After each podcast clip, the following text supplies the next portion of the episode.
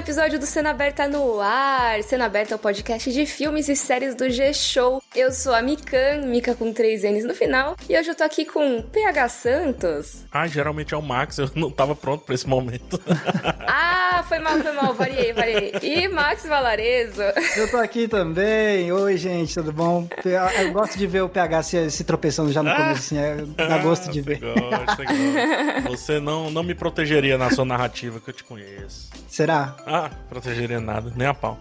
Hoje a gente vai falar daquelas histórias que acabam protegendo demais os seus personagens, querem sempre meio que voltar para a próxima temporada, na mesma vibe, né? Ficam querendo que a série seja sempre a mesma coisa ou que os filmes sejam sempre as mesmas coisas, sem ter nenhuma mudança muito significativa. Isso com base em alguns finais de temporada de séries que a gente teve por aí. Calma que a gente vai avisar quando tiver spoilers, tá? Podem ficar tranquilos. Mas antes da gente entrar nessa discussão, queria lembrar vocês que esse podcast maravilhoso aqui, ele sai toda terça e toda sexta no G-Show, no Globoplay e nas outras plataformas de áudio digital. Você pode ouvir a gente, seguir a gente nas plataformas e comentar nas redes sociais com a hashtag podcast cena aberta. A gente vai querer saber, inclusive, a opinião de vocês sobre algumas coisas que a gente fala nesse episódio. Mas, ó, antes da gente entrar no assunto de cabeça, vamos pro primeira fila para falar das estreias principais? Vamos! Beleza!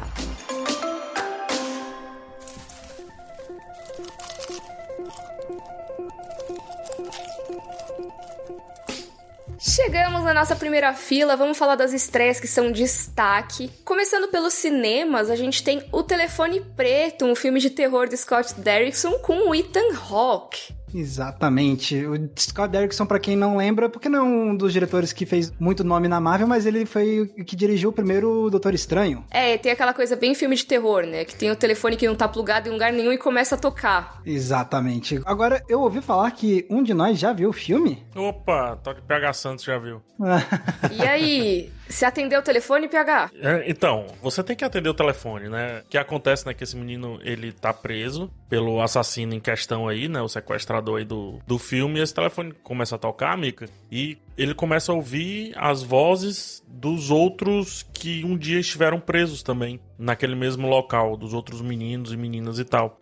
Eu vou te falar que é um bom filme de terror, constrói muito bem. Eu tô gostando dessa fase do Ethan Hawke, tá pegando projetos bem variados. Vai do terror, vai no drama, vai na ação ali rapidinho. Então, tenho gostado muito do Ethan Hawke nisso. Ele entrega um personagem que tem uma construção, tem um desenhozinho, sabe? Inclusive estético também, que acredito que pode ficar levemente marcado. Não vejo esse como sendo um dos filmes que vai sair daquele mar enorme de filmes de terror, mas aquela carinha de filme que muita gente vai indicar, do tipo, nossa, esse filme passou batido, mas dá uma olhada nesse telefone preto. O problema dele, o grande problema dele, é o terceiro ato. É claramente daqueles filmes que têm uma ideia bem melhor do que a execução. Ou seja, a premissa é bem mais bacana do que os finalmente, do que as soluções que são dadas lá pelos finalmente. Não que seja ruim, só não é no mesmo nível. Também teve a estreia de Memória, o novo filme do Apichatpong Wirasetaku, protagonizado pela Tilda Swinton. Esse filme é o primeiro que ele faz fora da Tailândia, né, Max? Exatamente. Para quem não conhece o Apichatpong, ele é provavelmente o cineasta mais famoso e aclamado da Tailândia dos últimos anos, concorrendo direto em Cannes. Inclusive, esse filme Memória ele estreou em Cannes no ano passado e venceu o prêmio do júri. E ele é um cineasta que estava sempre fazendo os filmes dele na Tailândia e pela primeira vez ele saiu. Ele foi filmar em Bogotá, por exemplo, e é um diretor que ficou famoso pela mistura que ele faz de drama e existencialismo e fantasia. Então a gente vai ter um pouco disso. É um cineasta que eu confesso que eu não vi muita coisa dele, eu só vi um filme dele até hoje, que é o Tio Bunmi, que pode recordar suas vidas passadas, que é um filmaço. E gostei muito desse, então já tô curioso para ver se aí memória. Perfeito. E agora vamos falar da firma. Vamos pro momento vamos. Globoplay. Temos no Globoplay aí entre as estreias recentes Rai, Confissões de uma Traficante, que é uma minissérie documental que tem quatro capítulos sobre uma jovem irlandesa que foi presa contrabandeando o equivalente a apenas, tá, gente? um milhão e meio de euros de cocaína lá no aeroporto de Lima. Então ela é irlandesa, mas ela foi presa passando ali pelo aeroporto de Lima. E aí é, é a história dela. Um milhão e meio de euros apenas. Que isso. É, pouquinho, pouquinho. pouquinho. e se além de ver essa minissérie documental, você quer ver também uma série de investigação criminal, de comédia, tem Private Eyes, que chega com quatro temporadas. Exatamente, é uma série canadense que é sobre um ex-jogador de rock chamado Matt, que ele se junta a uma detetive particular para solucionar crimes e tudo mais, e é aquela dinâmica da dupla de detetive que são os opostos, completamente extremos opostos, e aí como é que eles vão se dar para conseguir conduzir a, a, investigação, e aí o, os gênios entrando em conflito um com o outro, como é que isso atrapalha, como isso ajuda, como isso pode fortalecer um ou outro. Então, é esse tipo de dinâmica que a gente tem em Private Eyes. É aquela coisa bem dramédia, né? Tem Isso. uns momentos mais sérios, mas também tem a comédia. Uhum. E também olha o lançamento que chegou no Globoplay, que é Turma da Mônica, a série também pelo Daniel Rezende, que é o mesmo diretor de Turma da Mônica Laços, Turma da Mônica Lições, tem os mesmos atores, só que agora numa história nova. Eu amei que tem a Mariana Ximenes como Madame Frufru. Não, pois é, e ela faz a Carminha Frufru e, inclusive, é um personagem que dá início à sinopse, né, à história, porque ela faz uma festa e essa festa é misteriosamente sabotada, e aí a galera do bairro vai desconfiar de quem? Justamente da Turma da Mônica, eles se tornam Lógico. os principais suspeitos, logicamente. E aí então eles vão precisar meio que decifrar o mistério e provar que são inocentes. Perfeito. E eu vi dois episódios já, tá? Opa, Só pra dizer pra vocês, já tive bom. esse privilégio de assistir os dois primeiros episódios. Eu posso falar de uma maneira Casimiro agora? Eu tenho Pode. permissão? Esquece, pai. Esquece. Aquele ambientezinho que eles criaram é um esculacho. Esquece, ah. esquece.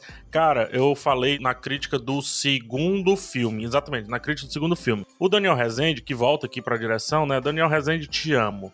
O Daniel Rezende, ele cria, assim, um, uma redoma, sabe? Ele cria uma caixinha e meio que tudo pode, assim. Você não discute verossimilhança, você não discute nada, porque tá dentro daquela caixinha. É uma realidade muito bem autocontida, né? Muito autocontido, tudo é verossímil dentro daquele cenário. Então pode, como acontece no segundo filme, uma história mais Romeu e Julieta, assim como, não vou dar spoiler, mas pode o assunto aqui, que vem discutir vários subtemas, assim, que as tirinhas já fizeram ao longo da história. E agora eu trago uma outra percepção. Lembrando, dois episódios. Amo os filmes, tá? Amo o primeiro filme, amo o segundo filme. Mas que gostoso acompanhar a Turma da Mônica em episódiozinhos de 20, 25 minutos. Cara, parece que faz todo sentido porque a gente cresceu vendo esses quadrinhos, né, com histórias curtas, né? Então parece ser o formato que encaixa direito com a Turma da Mônica. De novo, com todo respeito aos filmes. Sim. Mas dá uma, uma leveza mais do que os filmes já deram, sabe? Muito dá legal. mais leveza. É como se você tirasse um pouco mais da responsabilidade cinemática da coisa e tudo e colocasse ele num local mais carinhoso e tudo, que é onde essa história geralmente está na nossa vida, né? Sim. Então, eu acho assim, o tom da série é acertadíssimo. Esse mundinho que é criado, certeiro. E como diria Casimiro, cara, dentro desse mundo eles podem fazer qualquer coisa. Esquece, pai. Esquece. Esquece demais. Então essas foram as estreias de destaque do Globoplay. Vamos para os outros streamings. Agora, olha só, tem Wagner Moura sendo o Brasil na Netflix hoje? Como é que é isso? Tem a estreia de Agente Oculto, que é um filme com a participação do Wagner Moura. É um filme dirigido pelos irmãos Russo, com Ryan Gosling, Chris Evans e Ana de Armas. Caraca, elenco, hein? Que é, isso. Sim, e Wagner Moura. E Wagner Moura, exatamente. É o nome mais importante desse filme. É, exatamente. Também elencão por causa de Wagner Moura. exatamente. Uma das grandes apostas da Netflix do ano, né? A Netflix que interessante dizer, ela diminuiu muito o ritmo de lançamentos dela, principalmente depois do último relatório que teve no primeiro trimestre. E esse, segundo inclusive o próprio relatório, é uma das grandes apostas aí, não só para essa parte do ano, mas pro ano inteiro, assim. Então vamos ver como é que vai ser o desempenho do filme Agente Oculto, né? Filme que vem dos irmãos Russo para quem nos tocou a galera de Vingadores, Vingadores Ultimato, Vingadores Guerra Infinita. E também tem uma estreia que eu sei que o PH está muito feliz com ela, que é a terceira temporada de Vidrados. Olha, eu já vou jogar aqui pro universo, tá? Rede Globo Televisão. No dia que for fazer um negócio aí de reality show, me chame, porque eu sou, acho que a pessoa mais viciada em reality show que tem. O Vidrados é um, é um reality show que o pessoal constrói coisas com vidro, não só recipientes, mas obras de arte. Às vezes tem até action figures, pode ter até coisa com movimento, enfim. E eles colocam isso à prova de jurados, né? Tá na terceira temporada. Para quem curte o reality show, esse é um dos mais absurdos de deixar o coração palpitando. Sabe por quê? Por quê? Porque vidro quebra. Então, no último segundo, aquela obra de arte pode quebrar. Caraca, PH, agora você fez a existência desse programa fazer sentido na minha cabeça. Porque eu lembro quando eu soube da existência de, desse reality show, eu fiquei assim, caraca, galera, não tem limites, né? Vamos fazer até reality show de competição de gente que faz vidro. Eu fiquei, meu Deus, como eles vão transformar isso num negócio interessante? Mas agora você me, me convenceu. O uhum. senso de urgência que é dado. A cada construção, você não tem noção. Porque tá um negócio lindo, mas a gente fica super tenso. Tipo, não cai, não quebra, não assopra muito, porque senão. É absurdo. Nossa, entendi. É. E é muito bonito também, como a gente vê que os vidros dando cores, sabe? É muito elegante, é muito bacana, pô. Hum. Bacana, show. No Prime Video a gente tem a estreia de Anything's Possible, que é o primeiro filme longa-metragem dirigido pelo Billy Porter. Olha só que legal, ele na cadeira de diretor, que massa. Isso, estrela de pose, dirigindo um filme que fala sobre uma garota trans que tá no último ano de colégio e ela é convidada para sair pelo colega de classe dela. E aí o filme vai mostrando o surgimento desse romance entre os dois. É bem fofinho. Muito bom. Muito legal saber que Billy Porter tá agora atacando de diretor, pra não dizer atacando de DJ, que é a frase clássica. Muito, muito legal. Muito bom. Temos também na Apple TV Plus Best Foot Forward, uma série de comédia sobre a vida de um garoto com uma perna prostética, que é baseada na vida de um atleta paralímpico, o Josh Sandquist. E também tem a terceira temporada de Trying, que é uma série de comédia também, só que sobre um casal que tá tentando adotar uma criança para criar sua família. No Star Plus a gente tem Bob's Burgers, Filme da animação, né? Aquela animação clássica, sabe? Adulta, Bob's Burgers. Então, É tem um engraçado filme. que faz muito sucesso nos Estados Unidos e que não faz tanto sucesso no Cara, Brasil, né? Eu não conheço uma pessoa que, que assiste Bob's Burgers é, e é muito doido, porque eu vejo lá fora pessoal se jogando no chão por esse desenho, dizendo que é uma É. das melhores animações de todos os tempos. Eu, eu nunca vi nenhum episódio, então não posso opinar sobre isso. E o Bob's Burger, o filme, é um dos assuntos na cultura pop mais comentados no ano. Não é o mais comentado, mas é um dos mais comentados no ano. Ele tá no top 10 de assuntos mais comentados e outra. Tá só lá, no mundinho deles, né? Mas tá chegando agora no Star Plus. Ah, acho que vai pelo menos atingir uma galera nova, né? Eu não entendo porque não faz sucesso aqui no Brasil, por exemplo. Pra mim, não, não me atingiu. Mas o Brasil, BoJack Horseman faz muito sucesso aqui, Simpsons e tantas outras animações mais adultas fazem tanto sucesso aqui. Não entendi porque Bob's Burger não pegou. Uhum, é. Não sei também. Mas, ó, passamos aqui pelas estreias. Eu queria trazer, nos assuntos do momento, a San Diego Comic Con, que finalmente tá voltando aí à força total, depois desse tempão aí. Eu não tinha me tocado que era a primeira depois do, do início da Primeira pandemia. presencial. É, porque teve, né, durante a pandemia, assim, não que a pandemia tenha acabado, né, pessoal, mas assim, durante o período de quarentena, teve versões à distância, e a primeira, inclusive, foi terrível, né, não tinha quase nada, as pessoas não, não souberam muito fazer os painéis de jeito bacana, né. Nossa. E agora a convenção volta. Se não volta com força total, pelo menos a presença dos estúdios tá garantida, né? Então a gente tem aí vários anúncios que estão rolando agora, enquanto esse podcast vai pro ar. Tá rolando a San Diego Comic Con. A gente grava o podcast uns dias antes dele sair, né? Porque, gente, o podcast precisa ser editado. Então a gente vai abordar alguma coisa mais impactante, talvez na próxima semana. Mas por enquanto é o que já rolou, né? Que a gente sabe porque a gente pegou a programação antes, olha só. Teve o painel na quinta-feira de Dungeons and Dragons e também o painel de Ruptura, né? Por dentro de Ruptura. Aí sim. O que mostra a força da série, né, gente? Porque pra uma série, eu lembro bastante, assim, tipo, Supernatural, pra abrir um painel na Comic Con, foi- a série já tinha muita estrada, entendeu? E Ruptura na primeira temporada, a Apple já vai lá e já banca um painel dela na Comic Con, na San Diego Comic Con, e numa Comic Con tão importante que é essa da volta, né? Bem interessante. E outra, uma série que representa muito bem o lockdown, né, que nós vivemos aí. Foi uma série que foi grande durante os finalmente do lockdown e já tá aí ganhando o mundo. Eu achei bem interessante esse painel de ruptura. Pois é, e hoje, o dia que sai esse podcast, sexta-feira, o que, que a gente tem ainda pra hoje? Muita coisa, na verdade. Tem painel de Senhor dos Anéis, Os Anéis de Poder, e promete grandes revelações, eem estão aí prometendo grandes revelações. Tem animações da Marvel Studios, Tales of the Walking Dead, olha só, novidade desse universo. Tem Berserker, Berserker. Berserker do Keanu Reeves, que é escrito só com as consoantes pra deixar a gente louco. Li o quadrinho, inclusive, bem interessante. Sim, e o Dragon Ball Super, né? Super Hero, olha É só. Super Super. Super, super. Dragon Ball Super Super. Sim.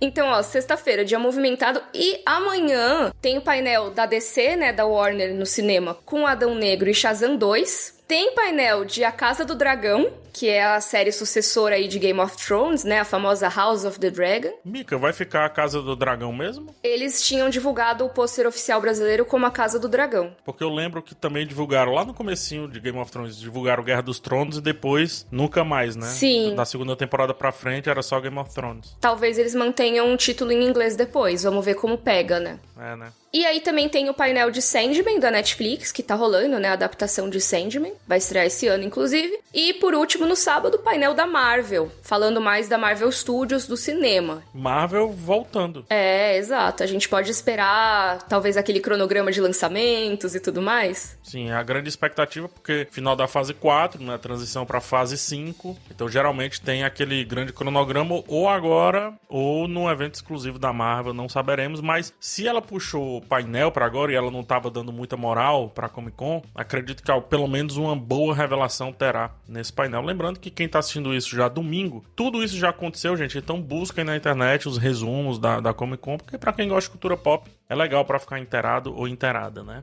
Muita coisa, mas nesse meio, o que, que a gente tem assistido? Ah, Vocês têm visto boa. muita coisa? Começando pelo Max. Olha, esses últimos dias eu tirei para me atualizar em algumas coisas, tanto em filme quanto série. Então, de filme, eu assisti o Crimes do Futuro, Crimes of the Future, que a gente trouxe no primeira fila da semana passada, que é o novo filme do Sim. David Cronenberg. Bizarro, hein? Não gostei.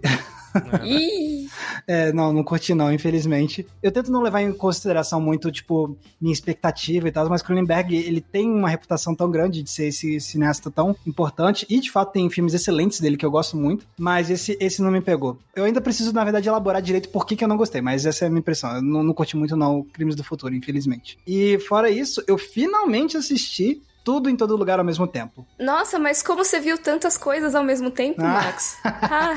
desculpa.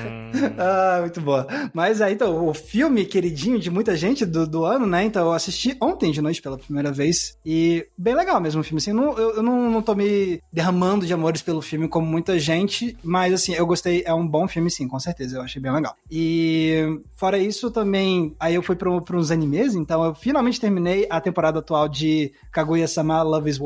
Muito boa a conclusão da temporada. Comédia romântica feita do jeitinho certo, de que realmente faz rir e que realmente te encanta, te faz sentir romântico. Gostei muito. e eu comecei a ver um anime que eu vi os três primeiros episódios, eu terminei o terceiro episódio e mandei mensagem pra Mika no Telegram. Mika, Spy Family é muito bom. Sim, eu avisei, vejam Spy Family, nossa, é muito bom. Spy Family é realmente muito bom. Vi os três primeiros episódios nesse final de semana. E assim, o primeiro já me cativou muito e agora eu tô pilhadaço de maratonar o restante. Então é, foi isso que eu tenho assistido recentemente. Nossa, você viu bastante coisa. Muita e coisa. o PH? O que, que você viu, PH? Além do telefone preto aí que eu falei, né? Eu quero chamar a atenção atenção de todo mundo, todo mundo que tá ouvindo isso aqui e que desistiu de Westworld na terceira temporada. Eu tenho pena de você. tá falando comigo então, PH. Muita pena de você. Volte, volte para o Westworld. Gente, tá bombando. A quarta temporada tá, tá legal mesmo. Maravilhosa, resgatando ali o Westworld da primeira, segunda temporada fazendo referências cíclicas no bom sentido, não protegendo nenhum personagem, voltando, gerando consequências e outra. Falei brincando, mas é verdade. Muita gente desistiu na série na terceira temporada. Turma, busca um resumo, passa batido. Carol Moreira tem um resumo. Isso. Usa o resumo da Carol, passa batido na terceira, entra na quarta temporada de cabeça, porque Vale, vale demais. A altura da gravação, assisti até o quarto episódio, o episódio 404, que é quando realmente deu uma página 404 em Westworld. Bugou tudo. Tá muito legal. Muito bom. Eu tô me atualizando também. E coloquei em dia, Mika, Only Murders in the Building. Já podemos falar sobre.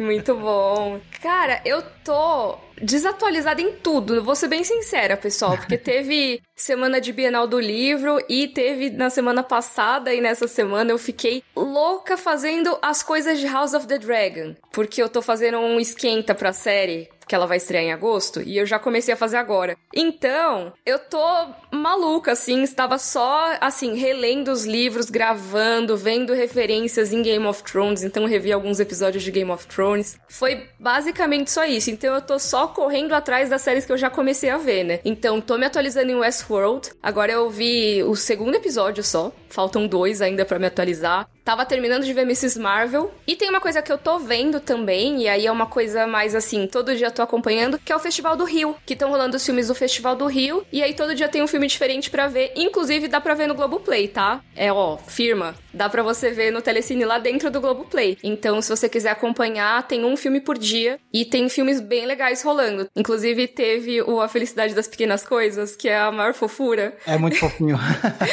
que foi, foi o indicado ali do botão pro Oscar, que a gente até falou aqui no, no podcast quando ele estreou no cinema. E aí agora deu pra ver em casa pelo Festival do Rio. Foi muito legal, assim. Então, é principalmente isso que eu tô acompanhando. Já é bastante coisa. É, assim, mas assim, de estreia, ah, eu vi, é, sei lá, maratonei uma série toda. Não rolou porque não tá dando, gente. E tá tudo bem. E tá tudo bem, exatamente. Não podemos cair na cilada de, de virar checklist, né? Exatamente.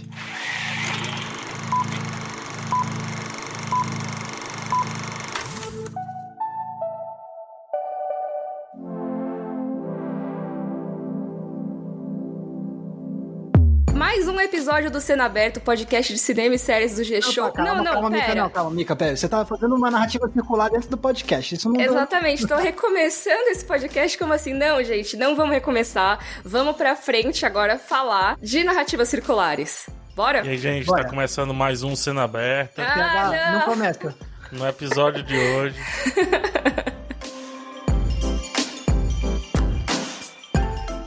Ok, vamos lá. Por gente decidiu falar de narrativas circulares? Essa foi uma sugestão que veio quando a gente estava fazendo reunião e o PH falou: cara, algumas séries agora estão meio que protegendo demais os personagens, né? Parece que não, não dá passos muito grandes nos finais de temporada. E aí, a gente tá começando mais um. Ah, não, desculpa. Ai, é... meu Deus.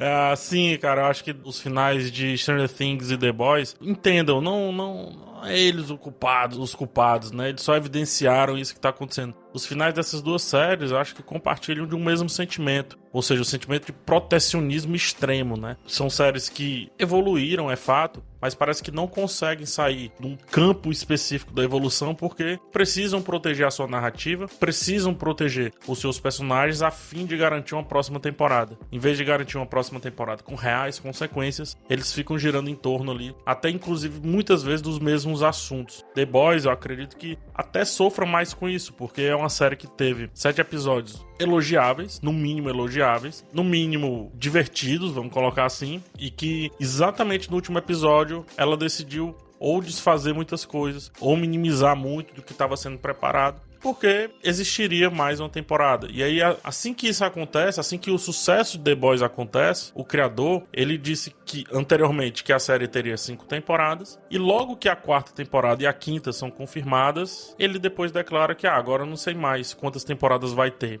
Hum. Acredito que vai ser uma série longeva.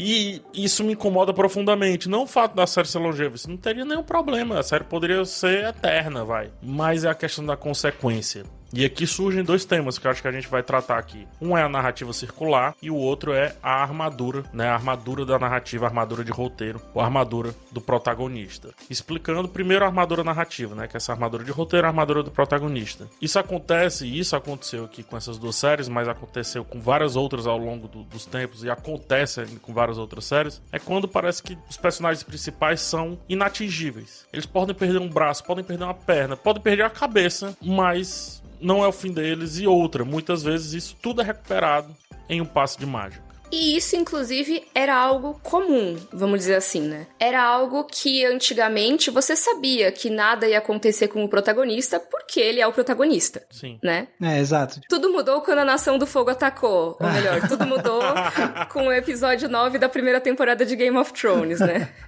Não, é, é, é muito isso, assim, porque era, era muito a norma mesmo, assim. E, e se a gente parar pensar em termos de, tipo, ah, séries de TV, várias dessas séries foram criadas originalmente para serem projetos originais de televisão, e aí você tem esses personagens, aí você tem as estrelas, e se o programa faz sucesso, é aquele negócio, não, a gente tem que preservar os personagens porque eles são o que tá dando audiência, etc. O que é doido do Game of Thrones ter sido um divisor de águas nesse sentido, com o episódio 9 da primeira temporada que você trouxe agora, Mika, é porque não é uma história que foi concebida para estar na televisão, né? É uma adaptação de uma obra literária que já veio antes, então acho que isso é um grande trunfo do seriado de Game of Thrones de TV, é poder se basear nisso também, tipo, ó, é assim que tá no livro, a gente tem que eliminar essas pessoas aqui, entendeu? Tipo, Não, não tem outro jeito, não tem muito de ficar protegendo tal personagem porque é o que faz sucesso, né? Uhum. E, inclusive, isso é uma coisa que os próprios showrunners chegaram a falar, né? Que, ah, não vai nenhum personagem ficar porque é popular e tudo, depois que eles ultrapassaram os livros. E no fim das contas, meio que eles fizeram um pouco isso. Uhum. Não necessariamente, ai, porque o personagem é popular, mas talvez porque tivessem um apego, né? E eu acho que é legal a gente trazer esse exemplo do Game of Thrones, não porque eu sou a louca do Game of Thrones, pessoal, mas é porque realmente é um caso emblemático, é tá? É muito impactante, é muito. Não impactante. é só por isso que a gente tá trazendo isso.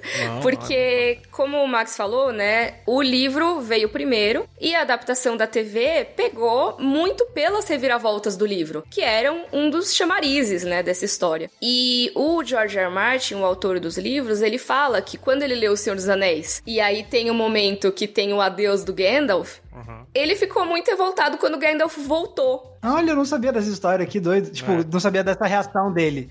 Que é, louco. porque ele fala, ah, ele é assim, eu gosto que ele voltou, mas é, o ideal seria ele ter ficado morto, né? E aí ele trouxe um pouco esse espírito pros livros dele, de assim, ah, ah vai ter momentos em que o personagem vai morrer e eu quero que esse impacto ele perdure, né? Porque é para ter o um impacto ali. Então acaba que muito do que acontece em Game of Thrones não é só, ai, tá matando o personagem à toa, mas sim porque naquele momento o melhor acontecer é o personagem morrer, né? É, é, é o desenvolvimento natural do, do que tava acontecendo, né? Especialmente com esse personagem do episódio 9, assim. É muito doido você. Isso é uma coisa que muita gente comenta, né? Se você vê esse evento desse episódio tão marcante e você começa a olhar o que que levou, quais foram cada gesto, cada ação de cada personagem que levou a esse ponto, você, tipo, pensou assim, é isso que tinha que acontecer, era a conclusão Sim. natural, o desenvolvimento natural é. do, do, que tava acontecendo. Se e viessem águias e salvassem ele, não ia ser muito legal né, naquele universo. Uhum. E isso não é para tirar sarro de nada, tá, gente? É só Sim. que cada universo funciona de um jeito. E naquele específico, a cena era muito difícil daquele personagem sair de lá,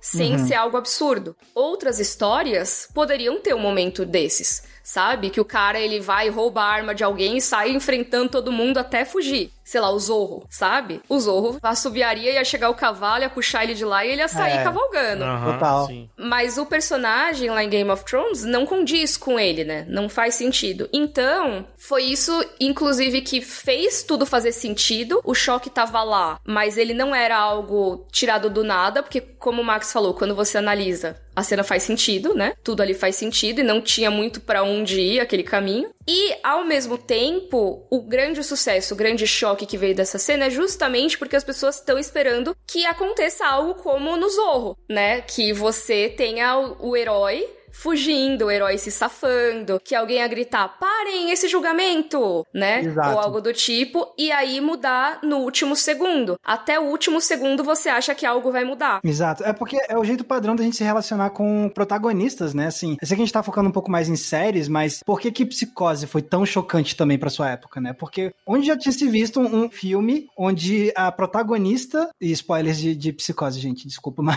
É, mas aí já tá bem mais antigo, tá tudo bem, vai. Onde a protagonista da história é morta na metade do filme, sabe? E aí o filme muda de foco pra pessoa que matou a protagonista. É, foi muito chocante. E é por causa disso, que é um jeito de subverter o jeito que a gente presume que, ah, é, os protagonistas eles vão sobreviver e se for morrer é pra ser o final da história, né? E não, tipo, Isso. um negócio que vai acontecer no começo ou na metade. É pra ser aquele grande momento. A história toda é para aquele momento da morte, Isso. né? Não exatamente, ai, ah, vai trocar o foco no meio, né? A gente espera que isso seja reservado pro final da história, alguma coisa assim mesmo. E baseado nisso, eu perguntei, né? Isso que o Max trouxe de psicose, né? Personagens principais não podem morrer? Que história é essa? Como assim, né? E onde que tá escrito, Onde né? tá escrito?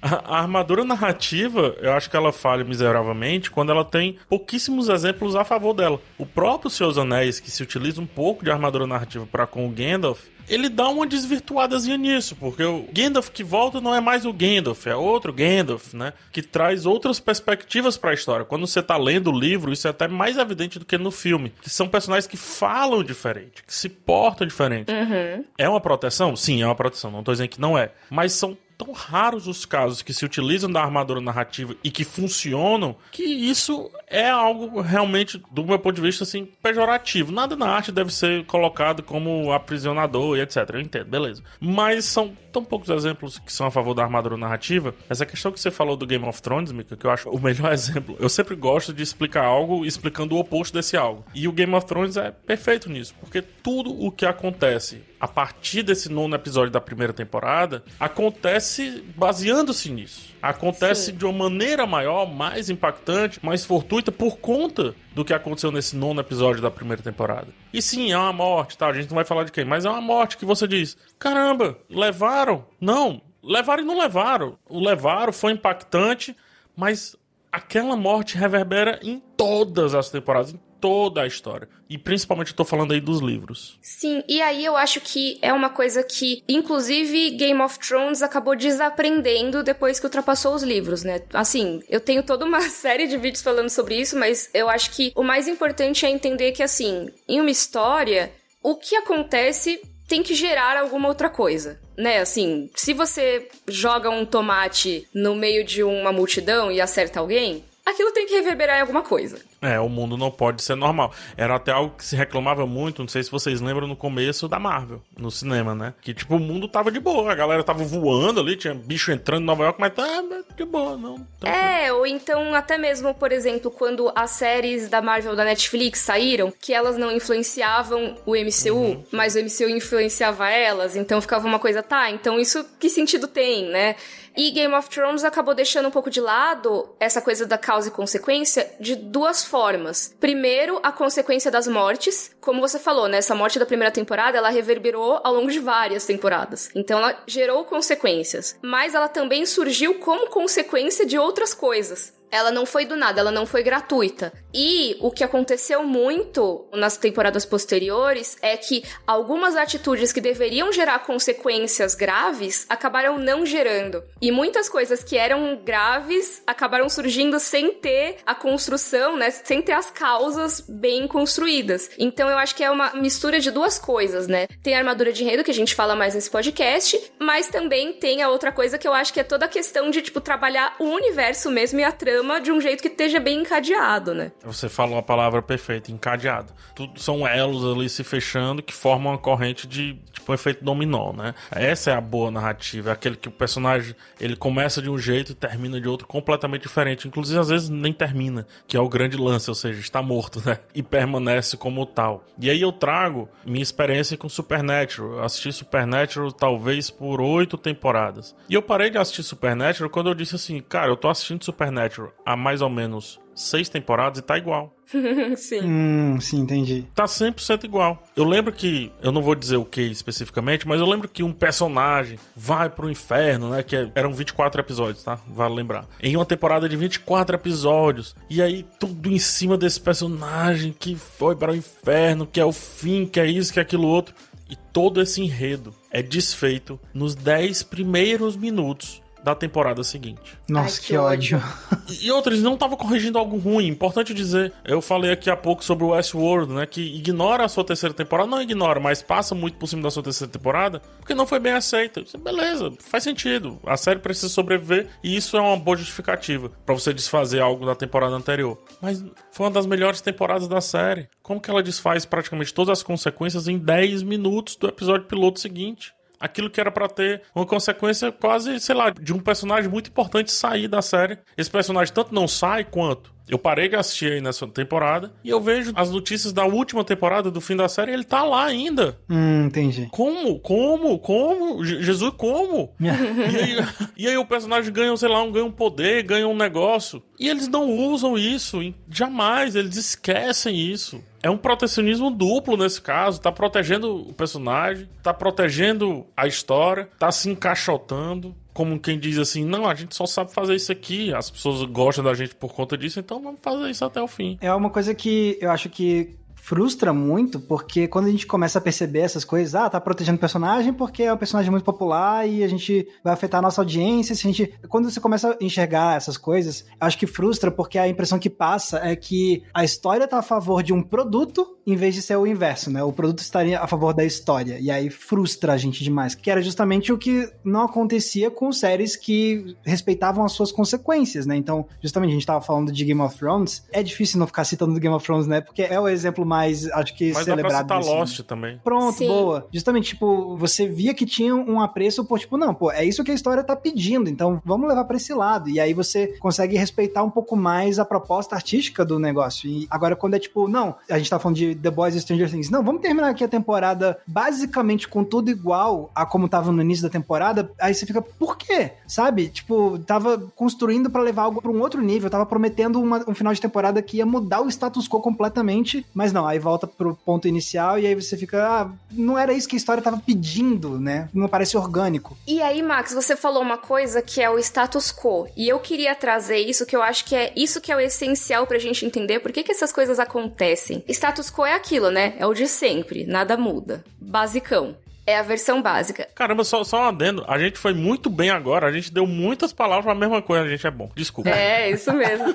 e assim, quando a gente pensa no- na TV clássica americana, a gente tem a sitcom. E a sitcom é, é assim, é o berço do status quo, né? É aquela série que você tem uma ambientação, é sempre a mesma coisa. E pra isso, os episódios, eles sempre acabam, de certa forma, voltando ao status quo. Então, ah, o personagem ganhou um milhão de dólares. Até o fim daquele episódio, ele vai gastar um milhão de dólares. E ele vai voltar pra mesma situação que ele tava no começo. Ah, e o personagem arranjou uma nova namorada. Até o final daquele episódio, ou talvez daqueles dois ou três episódios, aquela relação vai terminar. E também, muito raramente, algum personagem que sai, sai de vez, a não ser que realmente tenham terminado o contrato dele, sabe? Esse tipo de coisa. E é o tipo de coisa que a gente vê que, por mais que nesses últimos anos aí, desde que se popularizou a série de TV como a gente tem no seu modelo de hoje em dia, de algo contínuo, né? Então, um arco que vai ao longo de vários episódios. Mesmo com isso, eu acho que essa questão do status quo ainda é um vício da TV americana. É alguma coisa que tá, beleza. A gente tem uma história que a gente vai contar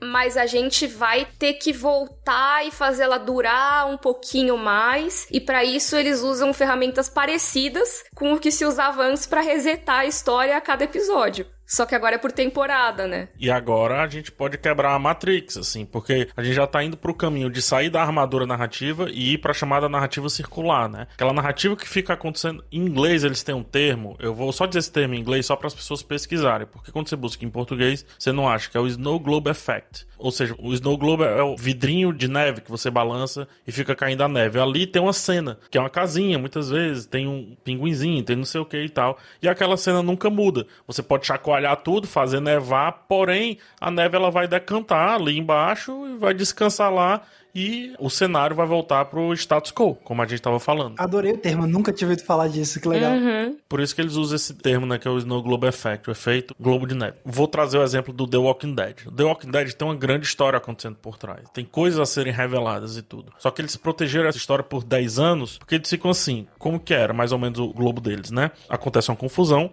o grupo se separa, eles acham um novo grupo. No começo dá certo, depois as coisas começam a dar erradas. Esse grupo era terrível, o grupo se separa de novo. Eles vão andando nômades, acham um novo grupo. No começo é tudo interessante, depois descobre que o negócio é mau, quebra-se tudo novamente. E assim sucedeu por 5, 6 temporadas, 7 talvez. E depois eles começaram a apostar nas passagens de tempo. Por quê? Porque cada passagem de tempo gera um impacto muito forte. Parece que, nossa, agora é muito interessante saber o que aconteceu com o personagem XYZ nesses 10 anos. Aquilo se torna interessante não porque tinha uma história sendo contada, mas pela história que não foi contada e que era a história que deveria ser contada para dar o real avanço da narrativa. Faz sentido isso que eu tô falando? Sim. Então, quando você gerar a lacuna de tempo, você volta a se interessar por aquela história. Só que isso se esvai muito rapidamente. Isso é, é lágrima na chuva, porque se esvai cinco, seis episódios. Quando você organiza tudo, parece que nada aconteceu mesmo em 10 anos. The Walking Dead faz isso e tantas outras séries. Como a Mika falou, se a gente tivesse em 1992, talvez esse podcast não estaria sendo gravado com esse assunto. Porque isso era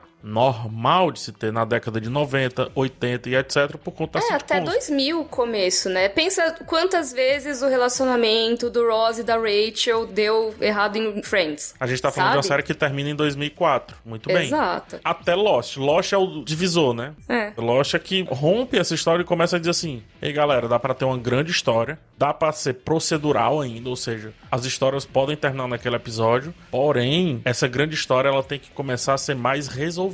E eu acho Sim. que o ápice disso vai ser a fase, não só Game of Thrones, mas a fase de Game of Thrones e séries parecidas. A gente tá falando de 2008, 2009, 10, por aí. É, a gente tem ali tudo, vai. Sopranos, Breaking Bad, Mad Men, tem The Wire um pouco antes, Roma, até chegar em Game of Thrones, né? Então a gente vai vendo que realmente é uma grande trama, né? E quando você tem uma grande trama rolando, pô, você pode se desfazer de alguns personagens no meio. Você pode trazer reviravoltas que vão continuar pro próximo episódio. Você não precisa resetar toda hora. Você consegue realmente causar um impacto. Então, poxa, dá pra você ter uma situação dramática que um personagem vai morrer. E isso vai impactar os outros personagens, sabe? É uma coisa que antes você não tinha tantas possibilidades assim na sitcom. Não quer dizer que não acontecesse, tá? Só que eu acho, Mika, que isso faz parte do estilo sitcom. Parece que essa é a parte legal da sitcom. Tem um vídeo do Max que fala sobre aqueles episódios que são bem diferentes, assim, né, Max? Ah, os episódios engarrafados? Os episódios Sim. engarrafados, exatamente.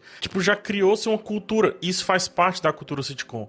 Jamais vou reclamar dessa questão da armadura narrativa, da narrativa circular, do Snow Globe Effect. Jamais vou reclamar disso em Friends, em outras séries, até que sejam recentes, tanto faz.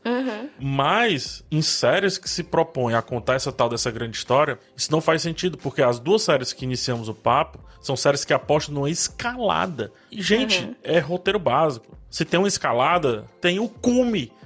tem o ápice. Nesse ápice não pode ser o vazio. E se for vazio, que seja pertencente à história. O personagem tem que descer a montanha de uma maneira diferente. Ou morrer no processo. Não descer a montanha.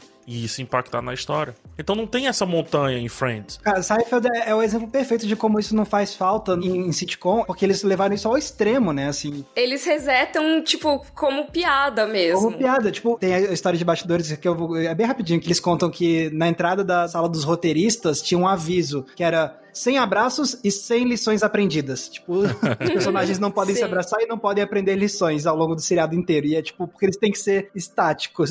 e funciona. E é o tipo de coisa que, assim, mesmo quando você não tá falando de sitcom, por exemplo, você tem lições aprendidas, você tem He-Man, né? Você tem os desenhos animados antigos, era aquilo, era resetado em todos os episódios, mesmo com a lição aprendida. A lição Aham. era pro público, não pra ele, né? Exato. Então, não era uma coisa assim, ah, é porque 10 episódios atrás eu aprendi tal coisa. Não, porque a pessoa não tava contando com que você tenha visto o episódio que passou um mês atrás, sabe? Então eu entendo o incômodo que você trouxe PH de séries que se propõem com histórias grandes, né, histórias sequenciais e que acabam voltando ao status quo, porque é isso, parece que é uma enrolação. E aí, vou trazer a minha paixão aqui, que é a novela. Muito bem.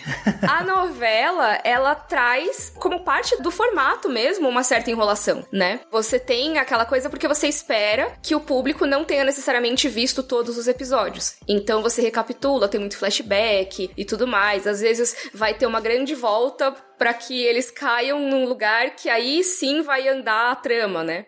E isso é o tipo de coisa que a gente que tá acostumado ao formato de telenovela não liga. Inclusive, tem mudado, né? Tem ficado. As novelas têm sido mais dinâmicas, de certa forma. Até porque o público já começou a querer histórias que andem um pouco mais rápido. Mas quando você traz esse formato pra outro tipo de série, já fica um pouco mais complicado. É, o lance da novela, o pessoal também entender a estrutura. A novela ela tem três grandes momentos, que é como se fossem atos também, mas imagine isso numa escala gigante. Então tem a abertura, que é quando você tem que conhecer todos os personagens e a relação entre todos eles. Não necessariamente precisa ter todos os conflitos aí, mas alguns conflitos já precisam aparecer com muita força. Dentro dessa grande abertura, você começa a ter os temas principais sendo destrinchados cada tema desse vai passar um bom tempo sendo destrinchado. Vai passar um mês se deixar, né? Vai passar semanas. Por quê? Porque, como é um episódio por dia praticamente, as pessoas vêm e vão. Então tem uma audiência rotativa. Então aquele tema ele precisa ser falado sob vários aspectos, a partir de vários pontos de vista.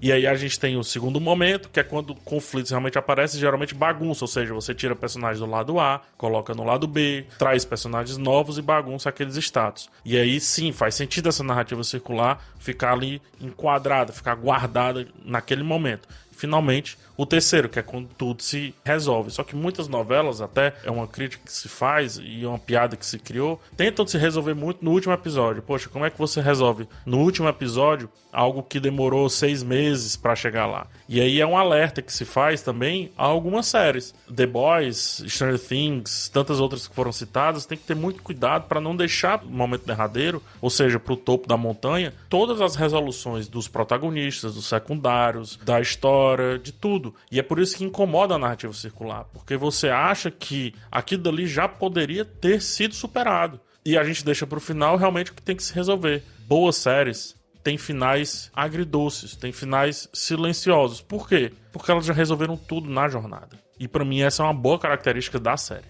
Eu não sei se eu diria agridoce, mas silencioso sim, assim. É. Que é isso, né? Uma coisa que não necessariamente vai ter tanto impacto, mas assim uma conclusão, né? Você não deixa, tipo, parece quando você vai entregar um trabalho de faculdade, que você tem um limite de caracteres e aí você tem que condensar o máximo de informação no último parágrafo, porque ficou enrolando no começo. Tem série que fica meio assim, né? Enrolando, dando volta, e aí quer resolver tudo no final. É silencioso no sentido de que nada mais precisa ser dito, né? Exatamente. É, exato. Você só precisa mesmo concluir, né? A parte do acontecer meio que foi acontecendo ao longo dos últimos episódios. E aí o final acontece coisa, não é que não acontece nada. Mas ele é realmente só o que tinha que acontecer naquele último momento, né? Achei a palavra certa certa, Mika. É blazer. Hum, blazer. é, é tipo aquele finalzinho blazer do tipo, às vezes só os olhares resolvem. Eu acho que pode ser de vários tipos, Sim, assim. vários jeitos. Mas eu concordo muito nessa coisa de que boa parte dos conflitos eles já tem que tá, no mínimo, encaminhados em episódios anteriores, né? Não é uma coisa assim, ah, vou deixar tudo pro final. Que foi uma coisa que Game of Thrones acabou fazendo um pouco, e eu sinto que séries como The Boys e Stranger Things se encaminham um pouco para isso. The Handmaid's Tale é uma série que tá abusando demais disso, dessa circularidade. E sofreu muito com essa última temporada. Sofreu Sim. muito, queda de audiência, gente pois é. desistindo. É. Isso impacta na audiência, gente. É, Porque é as pessoas estão de saco cheio de, tá, ela vai fugir, não vai fugir, sabe? E aí, para onde vai essa história? Que é uma pena, porque tem muita coisa legal sendo abordada The Handmaid's Tale, mas a forma que foi abordado o começo e final de temporada, sabe? Foi muito isso, essa volta ao status quo. Pode ter mudado um elemento ou outro, mas volta ao status quo. E aí, quando você finaliza uma temporada, você pensa, tá, o que que mudou nessa situação? Ah, tem esse personagem aqui a mais, tem essa situação aqui. Tá, mudou uma coisinha ou outra, mas de resto, eu vi oito horas disso aqui, e agora? Sabe? Pra onde foi essa história? Não, não andou muito, deu tipo dois passos pro lado, sabe? Nem pra frente. Assim, eu acho que isso não é um tipo de coisa que a gente coloca pra dizer, ai, ah, a série é ruim por causa disso. Ou dizer que a temporada inteira foi ruim. Por exemplo, o PH super elogiou a temporada 4 de Stranger Things, né? Tirando esse elemento, né? Não, a gente tá olhando o todo, né? É tipo, a gente tem a visão privilegiada, né? A visão panorâmica, que a gente compara com tudo, né? E quando você faz essa comparação com tudo, os perigos começam a surgir. Nada tá condenado, não é isso quatro, cinco episódios podem mudar o destino de uma série inteira, do meu ponto de vista. Mas são coisas que, assim, eu tenho notado isso com mais frequência, porque os streams, eles precisam sustentar tempo de visualização, então os episódios são maiores, os episódios deixam muitas lacunas de propósito para que a pessoa que está dividindo a tela com outras atenções, seja o computador, seja redes sociais, celular, seja o que for, consiga voltar para a série sem ter a sensação de que perdeu algo muito impactante, por aí vai. Recente mesmo, são poucas as séries que parece que você precisa assistir todos os minutos, todos os segundos como do meu ponto de vista, é um bom filme, é uma boa história, é um bom livro, daqueles que não dá vontade de pular a página, porque tudo tá direto ou indiretamente impactando. E aí a gente, obviamente, vai mais uma vez voltar para Game of Thrones de novo. Um acontecimento gerado a partir de uma série de acontecimentos impacta toda a história. Até mesmo na parte ruim da série você pode dizer, ainda sinto um pouquinho daquele acontecimento aqui. nesse momento. Um abraço não é só um abraço, um abraço é um grande reencontro, é um grande momento. Momento de anos que foram, sei lá, perdidos e agora podem ser recuperados e por aí vai. Então, eu deixo aqui anotado que eu odeio narrativas circulares. Justo. Eu gosto só quando realmente tem um propósito para ela ser circular. Tirando isso, depende Só se ela for muito. piada pra mim. É, exato. Coisas, por exemplo, ai, todo episódio do South Park vão matar o Kenny. Isso é legal. É um uso do reset, né, do status quo de uma forma engraçada. Sim. Mas não é pra toda a série que isso vai funcionar, né? E eu acho que é importante que as séries entendam que quando elas fazem isso, elas deixam de ser aquilo que o público vai curtir tanto. Que aí até eu vou parafrasear o Léo Wan num vídeo que ele fez sobre Game of Thrones, que ele fala muito que Game of Thrones se tornou aquele cara que quer sair com a garota e ele stalkeia ela nas redes sociais pra descobrir o que ela gosta e começa a fazer tudo o que ela gosta, de uma forma até meio assustadora. E que aí não dá muito certo, porque ela fica meio, cara, o que, que você tá fazendo, né? Isso é bizarro. E mais pro fim da série rolou um pouco isso. Ah, personagens que são populares, vamos então botar eles em situações que normalmente eles não estariam. Vamos colocar eles em situações das quais eles não sairiam logicamente e sai que nem o Zorro, sabe? Ou então nem mostra como eles saem da situação. E você fica, nossa, como esse personagem sobreviveu? Porque colocaram armadura de enredo em boa parte deles. E aí deixou pra resolver tudo no final. E aí o Léo fala, cara, não é questão de saber o que o público quer, é saber o que nem o público mesmo sabe que ele quer. Então, quando você mata um personagem querido, é óbvio que a pessoa que tá assistindo não quer que o personagem morra. Mas ela vai respeitar a série quando ela faz isso, né? Ela vai falar: Nossa, estou muito triste, estou revoltada. Mas isso faz sentido? Essa série é boa, ela tem coragem. Quando você protege um personagem que deveria ter morrido, você tá simplesmente dizendo: Ah, minha série não é tão boa assim, porque eu não tenho coragem de fazer isso e perder o fã. Exato. Perfeito.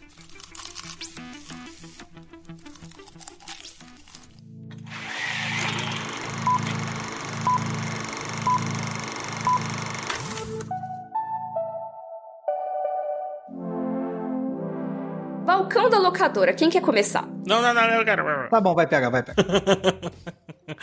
Queria indicar a série The Leftovers. A Ah. série da HBO, três ou quatro temporadas, enfim. A série, ela parte de uma premissa maravilhosa, que é assim, um dia teve o arrebatamento, ou seja, as- várias pessoas sumiram. Enfim, as que ficaram têm que resolver essa questão aí, com elas mesmas e com a sociedade nova que tá posta. então, quando eu digo as pessoas sumiram, elas sumiram mesmo, assim. A pessoa tá dirigindo o carro, pronto, sumiu. Puf, bateu o carro, pronto, é assim, sumiu. E aí a série acompanha alguns personagens principais nessa primeira temporada, e essa primeira temporada se conclui de maneira muito boa, que você diz, ih, como é que vai ter uma segunda temporada? E eles fazem a melhor coisa que você possa imaginar.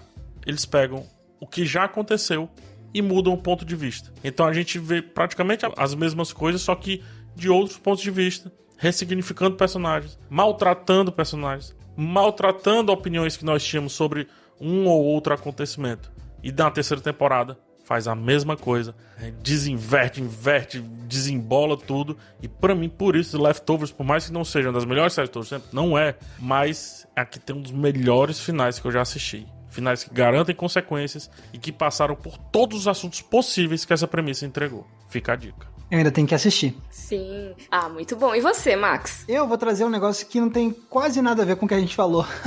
Mas é porque quando a gente falava de narrativa circular, eu lembrei de outro tipo de narrativa circular. E então eu vou trazer um curta-metragem, que é considerado um dos melhores curtas-metragens de todos os tempos, que se chama La GT. É um filme do francês Chris Marquer, que é uma narrativa circular por outro motivo. É porque é uma história de ficção científica de um futuro apocalíptico. E aí você tem um homem que ele é enviado pro passado para conseguir uns recursos e levar de volta pro futuro. E aí no futuro garantir a sobrevivência da humanidade. E é uma história então de viagem no tempo. E vão aproveitar isso para dar umas viajadas sobre como o tempo funciona. E vai trazer essa ideia da narrativa circular de o passado influenciando o futuro e o futuro influenciando o passado de um jeito meio circular. Então eu lembrei muito disso. E eu recomendo porque é considerado de fato um dos melhores curtas já produzidos. E se você achou a sinopse parecida com Os Doze Macacos, protagonizado pelo Bruce Willis e pelo Brad Pitt, é porque Os Doze Macacos é oficialmente inspirado nesse curta-metragem. Então, muito, muito bom. Aí você pode, depois que vocês assistirem o curta-metragem, vocês podem ir lá no Entreplanos, meu canal, porque tem um vídeo sobre esse curta. Se vocês gostarem do filme, assistam Corra Lola Corra.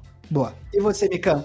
Eu vou indicar um episódio específico de Friends. Eu sei que hoje em dia Friends é cringe e tal, mas é que eu acho que esse episódio ele exemplifica muito bem o que, que é uma volta ao status quo. Como que uma sitcom sai do status quo e volta no mesmo episódio. Que é o episódio que se chama Aquele com o Polegar que é um episódio em que a Phoebe encontra um dedo humano no refrigerante dela. Meu Deus. E ganha um dinheiro. E é isso que acontece. Ok. E aí, o começo e o final do episódio mostram, tipo, como que você sai do status quo e volta para ele muito rapidinho. Esse é um episódio que eu nunca assisti, eu vou ter que ver.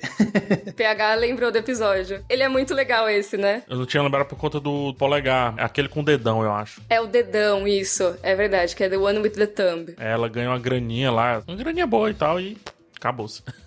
é, pois é. E aí tem tudo o que acontece no episódio que como que vai voltar o status quo. Legal de você ver esse episódio já sabendo que toda hora vai ter que voltar o status quo é como que isso vai acontecer. E é bem legal, eu acho, para entender como que funciona esse tipo de coisa e como que algumas séries que tecnicamente não se portam como sitcom acabam usando essas mesmas técnicas em tramas maiores. Sim, perfeito. Dito isso, vamos encerrar aqui pedindo para vocês colocarem nas redes sociais exemplos que vocês tenham de narrativas circulares, de armadura de enredo e tudo mais. É só comentar com a hashtag podcast cena aberta e onde que as pessoas podem encontrar a gente, começando pelo PH. Ah, você me encontra circularmente falando sobre as mesmas coisas, buscando por PH em qualquer rede social. Qualquer rede social você busca PH Santos que você vai me encontrar. Te convido principalmente a me achar lá no YouTube. Duvido você me achar no YouTube e apertar no botão vermelho que tem escrito inscreva-se. e se a pessoa já apertou, ela vai desapertar Não, ele é PH. cinza. Não, porque aí ele é cinza, ele fica cinza. Aí vai voltar o status quo, né? Exatamente. É isso. É. Fica apertando e desapertando só pra ver o que acontece, vai ver que tem um easter. Max, onde as pessoas te encontram? Vocês me encontram no meu canal no YouTube, que é o Entre Planos, tudo junto, e vocês me encontram no Instagram, no Twitter e no TikTok com a mesma arroba que é Max Valarizo com um Z somente. E você, Mika? Você me encontra em cada rede social com um nome diferente, tá? O YouTube e o Twitter são Mikan com três N's no final. O Instagram é underline Miriam Castro e o TikTok é underline Mikan. Mas, ó, pelo menos o Cena Aberta está sempre nos mesmos dias aí saindo, ao contrário das minhas redes sociais. O Cena Aberta está disponível toda terça-feira e toda sexta-feira, bem cedinho de manhã, no G-Show, no Globoplay e nas outras plataformas de áudio digital. Não tem problema se você tiver numa trama aí que o status quo reseta sempre, porque sempre vai ter Cena Aberta para você aqui. Muito bem. Beijo, pessoal. Tchau, tchau. Tchau, tchau. tchau. tchau.